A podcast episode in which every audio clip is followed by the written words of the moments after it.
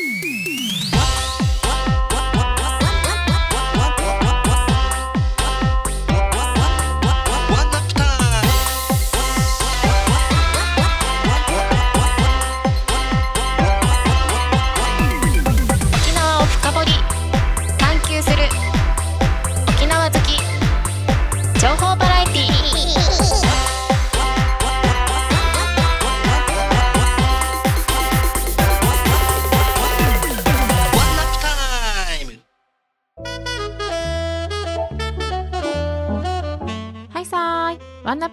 本日も始まりました。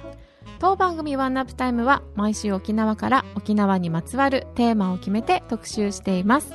あなたの知らない沖縄を楽しく学べる、沖縄を深掘り探求する、沖縄愛に溢れた沖縄好き情報バラエティです。毎週水曜日21時からイノワンシティ FM81.8MHz 毎週土曜日17時から FM 那覇 78.0MHz からもお聞きいただけます。また、スマホや PC からリスラジのアプリやサイトを通して番組をオンタイムでお聞きいただけます。そしてワンナップタイム公式サイトから過去の放送番組や裏番組もポッドキャストとしてお聞きいただけます。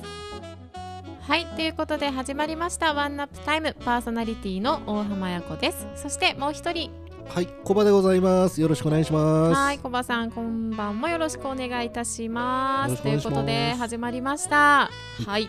ね、あの3月にも入りまして、皆さんいかがお過ごしですか？3月ね、もう暖かくなってほしいなって 私思ってるんですけど。本当寒いですよね。そうなんですよね。あの聞いてくださってる皆さん、今3月だと思うんですけど、私たちね、あのはい収録でお届けしているので、今もう2月のね、はい。一番寒い、えー下旬を迎えておりますが本当に沖縄もね小葉さん寒いっしょ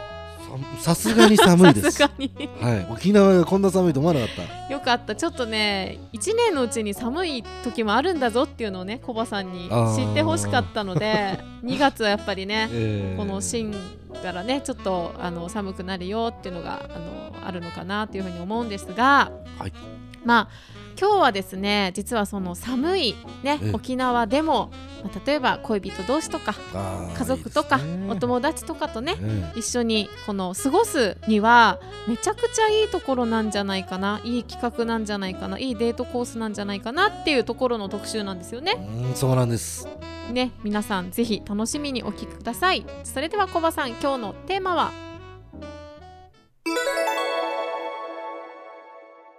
はい。ワンナップタイム第48回目の特集は、沖縄 DMM 狩吉水族館。那覇空港からもタクシーで20分程度。水族館はショッピングモールに隣接されていて、水族館に行きながらにして、ショッピングなども同時に楽しめ、県内の方々はもとより、観光客にも便利で大人気の観光スポットでございます。ついに来ましたね、あやこさん。水族館好きですか？まあ最近オープンしたばかりの最新技術満載の DMM かり水族館特集ですよ。あやこさんはもう行きましたか？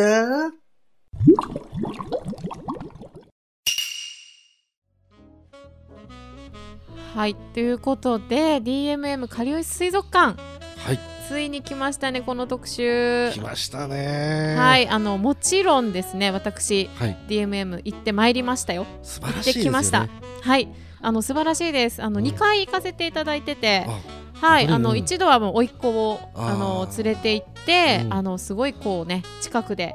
ペンギンだったりあのいろんな動物をね見るあの体験ができたなっていうのとあとうん。本当にあの大人な水族館なのでね。ね。もうデートコースにはぴったりなんじゃないかなというふうに思います。DMM かりゆし水族館とは？DMM かりゆし水族館は沖縄県富城市に2020年5月25日開業した水族館メインテーマは最新の映像表現と空間演出を駆使した新しい形のエンターテインメント水族館昨年1周年を迎え昨年7月から映像コンテンツと光と音の空間演出をリニューアルしたということです。DMM かりゆし水族館は美ら海水族館よりもコンパクトですが、インパクトは大です。リアルとバーチャルの融合を楽しめる水族館なんです。沖縄 DMM かりゆし水族館の見どころ。それでは DMM かりゆし水族館の主な見どころについて一部ご紹介いたします。とにかく美しい展示物が多く、ここではご紹介しきりませんので、かいつまんでご紹介いたします。沖縄の海岸。沖縄の浅瀬に住む魚たちが見られます。背景には沖縄の海の映像が流れ、実際に沖縄の海岸を見ているかのような、そんな雰囲気に、また、外の時間の経過によって雰囲気が変わっていくのです。夕暮れ時には日が沈む映像が流れ、夜には空に流れ星がきらめきます。時には激しい雨が降る映像に変わったり、クジラが海を泳ぐ映像を楽しめたりできるんです。様々な海の表現が見られる、そんな展示なんです。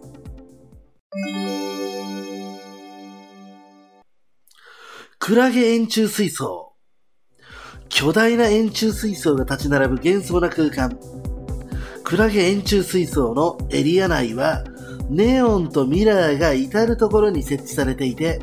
一度エリア内に足を踏み入れると、ふわふわ漂うクラゲたちの世界に癒されますよ。ちなみに、クラゲ円柱水槽は、時間の経過とともに変化する空間演出が実施されています。ネオンの色がブルーからレッドに移り変わるなど、時間の移ろいとともに展示を楽しめます。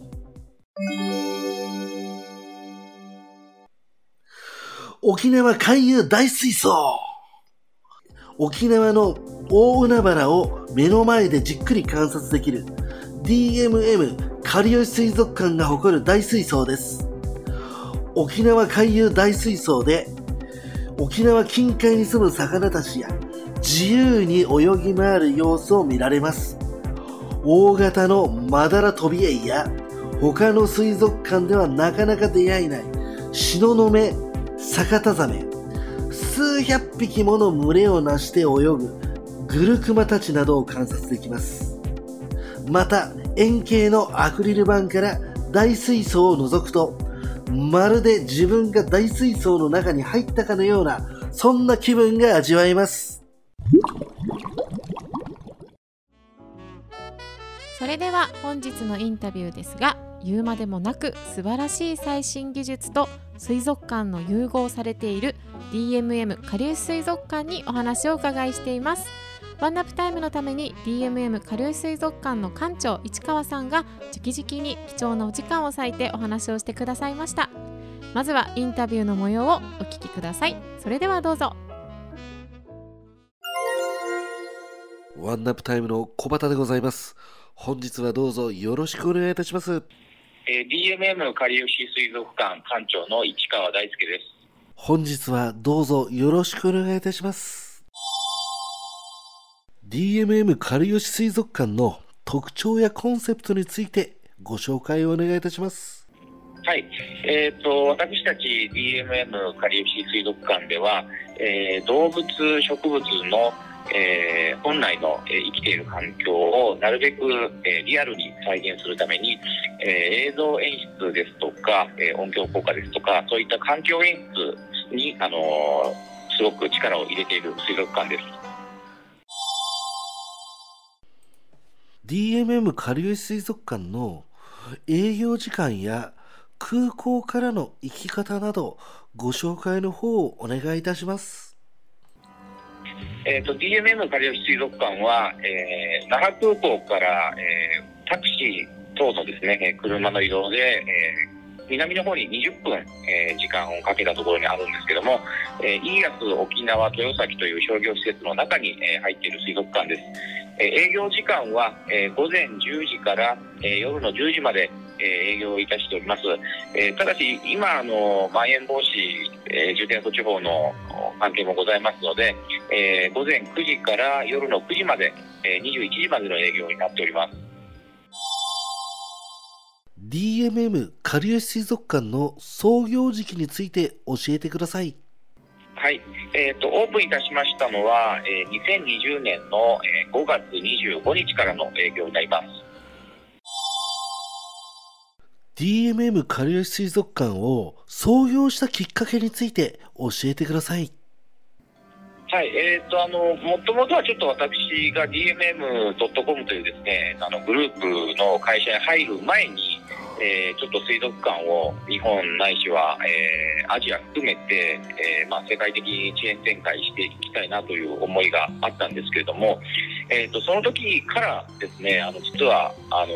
沖縄県下でも有名な美ら海水族館さんたちのですねすごくあのいろんなえーご指導とかですね、そういったあの助けていただく機会がありまして、えーまあ、それが大体6年ぐらい前ですかね、えーと沖縄でちょっとまあ水族館をやってみないかという話がありまして、えーまあ、DMM.com のグループの中で、えー今のですね DMM リゾーツという会社を立ち上げまして、えーこの沖縄県豊崎市えー、富城市、豊崎ですね、あのこちらで、えー水族館を設立することになりました。そうですね、あのー今、我々がその営業しているこの DMM のカリブ水族館はですね、あのまあ、立地条件とか、そういったその沖縄で、えーまあ、空港の近くでやるという水族館の,、まあ、あの条件下であのこのようなあ店の作りになってるんですけども、また、あのーコロナ禍が過ぎて、まあ、こういったその集客施設をですねあの建てれるような状況になって、まあ、それが日本なのか、えーまあ、世界のどこかアジアなのか分かりませんけれども、あのそういった時にはまたその場所場所であのいろんな特徴を持ってあの決してこの沖縄と同じようなものではなくてですねその場所に合ったあのお客様の望む水族館を、まあ、いろいろチェーン展開していきたいなと思ってます。DMM かりゆし水族館の見どころについてご紹介をお願いいたします。はい。えっ、と、DMM かりゆし水族館では、えーいつ来てもですね、あの違ったその生き物ないしは、まあ、あの環境演出が見られるということで、えー例えばあの外の時間と連動してですね、えー今あの昼間の大体1時ぐらいなんですけども、この時間の映像と、あとはですね、あの夕方、夜というのは、えー環境演出が全部変わっています。えーとですので、夕方にはあの日の沈むですねサンセットの映像が見れたりですとか、あと夜になると星空が見れたりとか、えまああの館の外の時間と連動して、えー常にあの来たいらっしゃった時間によってですねあの環境演出が変わるというのが見どころですね。あのやっぱり水族館ってあのひょっとしたらですねあのいつ行っても例えばあの朝行っても夜行ってもあとはその晴れている時でも雨の時でも、まあ、同じものをですねお客様が見るということもあるかもしれないんですけども、あの我々はあの実はあの館内でも15分おきにスコールが来る演出があったりとかですね、あの天候も時間もあの、まあ、いらっしゃった時に応じて、まあ、時々あの変えて、えー何度でも楽しんでいただけるような演出を心がけてます。そうですね、あの我々その沖縄で水族館をやらせていただくときにあの、沖縄の自然をなるべく再現したいなという思いがありましたので、あの特に、まあ、あの最近ですねあの、世界遺産登録されたやんばるの森の、えー実際にあの収録した音をですねあの館内で流したりとかもしてますので、なるべくその自然環境を再現するっていうところにあの力を入れてますね。DMM かりゆし水族館のおすすめのお土産などございましたらご紹介お願いいたします。はい、えー、とあの我々の水族館でですねすごくあの人気の生き物が、まあ、3種類おりまして、えー一つは、まあ、あのコツメカワウソというカワウソの仲間ですね、えーあとはフンボルトペンギンというペンギン、えー特にあのペンギンはあの沖縄でなかなか見ることができないというところですごく今人気がありましてあのこの2つの,、まあ、あの動物をですねあのテーマにしたぬいぐるみですとかそういったグッズがすごく人気なんですけども3つ目はですね最近あのの我々餌やり体験を行っていただいている、えー、二指怠け者というですね怠け者が今あの、すごく県下でも人気をいただいておりまして、これのですね、ぬいぐるみもですね、今すごく皆さんに人気で売れてますね。特にまあ、怠け者がやっぱり、まあ、あの、我々、まあ、檻がないというか、近い距離で見ていただくことができるもんですから、まあ、まあ、特にまた、あの、餌をあげたりとか、あの、まあ、怠け者自体はすごく優しい動物なので、まあ、人間に危害を加えるということもありませんので、まあ、こういった珍しい動物を、まあ、檻の、檻がなく、近い距離で見ていただくというのは、今すごく、あの、皆さんに好評をいただいてますね。えっ、と、そう、まあ、触っても大丈夫なんですけども、今のところちょっと、まあ、あの、感染対策のこともありますので、動物を触るというのは、はい、あの、一部の、まあ、お魚ですね、あの、ドクターフィッシュとか、あの、そういう、こう、はい、水の中で触れていただくものは、あの、また楽しんではいただいてるんですけども、ちょっと、まあ、あの、哺乳類、えー鳥類、まあ、鳥とか、まあ、そういったものは、今のところは、あの、まあ、ゆくゆくは、また感染状況が落ち着けばですね、特にあの、カワウソなんかを本当は握手をしていただくような、あのー、館内の水槽の作りになっているもんですから、早くこういったものは皆さんに楽しんでいただきたいなとは思ってます。DMM かりよし水族館の裏エピソードやためになるエピソードなど、もしございましたらご紹介の方をお願いいたします。あの、まあ、動物で言うとですね、まず魚はですね、はい。あのーオープン当初は、あの、皆さん我々があの、美ら海水族館さんと業務提携されて、まあ、しているっていうのは、まあ、あの、実はほとんどご存知ないんですけども、あの、オープン当初はですね、あの、美ら海水族館の方で私も研修を受けさせていただいてまして、で、あの、海水魚のですね、あの、まあ、採集というか、あの、魚の漁に一緒に船に乗って、あの、体験させていただいてるんですね。はい。で、あの、最初はですね、大水槽で我々、まあ結構大きめの水槽があるんですけども、その中にいる魚は全てあの、美ら海水族館さんと一緒に漁に行って取ってきたものを実際自分たちで運び入れて、あの、展示まで、あの、構成したというのがオープン当初ですね。最近はですね、結構この沖縄県のいろんな漁協組合さんがですね、あの、我々にご協力をいただいてまして、あの、最近はですね、この我々、あの、富城市のすぐ横に、あの、米根漁港という、えー、まあ、あの、比較的小さな漁港があるんですけども、そちらがですね、我々車で3分ぐらいの距離にあるんですけども、この漁師さんたちがですね、毎日毎日、あの、自分たちの、その、まあ、市場で売る魚の漁が終わった後にですね、あの、わざわざ、あの、我々の水族館で展示、あ、こういうのを飾ってみたらどうか、展示してみたらどうか、みたいなですね、いろいろ考えていただいて、毎日毎日、だいたい午前2時から3時に、その、米根漁港さんが、魚を持ってきてくれるというのがありまして、ええはい。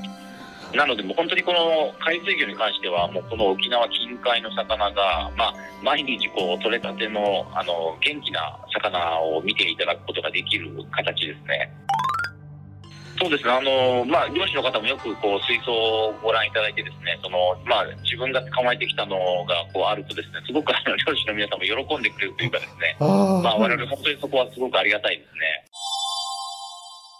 DMM かりよし水族館で直近で開催されるイベントなどございましたらご紹介の方をお願いいたします。はい。えっ、と、あのー今年のですね、えー3月の28日から、えー31日までの4日間限定のイベントになるんですけども、えー館内のですね、夜間、夜間貸し切りで、えー謎解きゲームを開催いたします。えっ、と、主なストーリーはですね、えー水族館から、えー謎を解きながら、えー脱出すると、えーいうゲームでして、あの通常こういった謎解きゲーム、脱出ゲームというのはいろんな施設でやってはいるんですけども、あの水族館丸々を貸し切って、えーご体験いただけるというのは結構、まあ、あの珍しいものですので、ぜひちょっとこちらのホームページ等をご覧いただきながら、えーお越しいただきたいなと思っています。あえーとですね、あのちょっと実はこの謎解きゲームの謎というかですね、あのこう解いていくものがですね、かなりハイレベルなものでして、えー、と実際ご体験いただいた方でですね、まあ、小学校高学年10歳ぐらいからだと多分あの楽しめると思いますので、えー、とご家族連れとかでしたら、まあ、あのお子さん大体10歳以上の方とあのご一緒していただければと思います。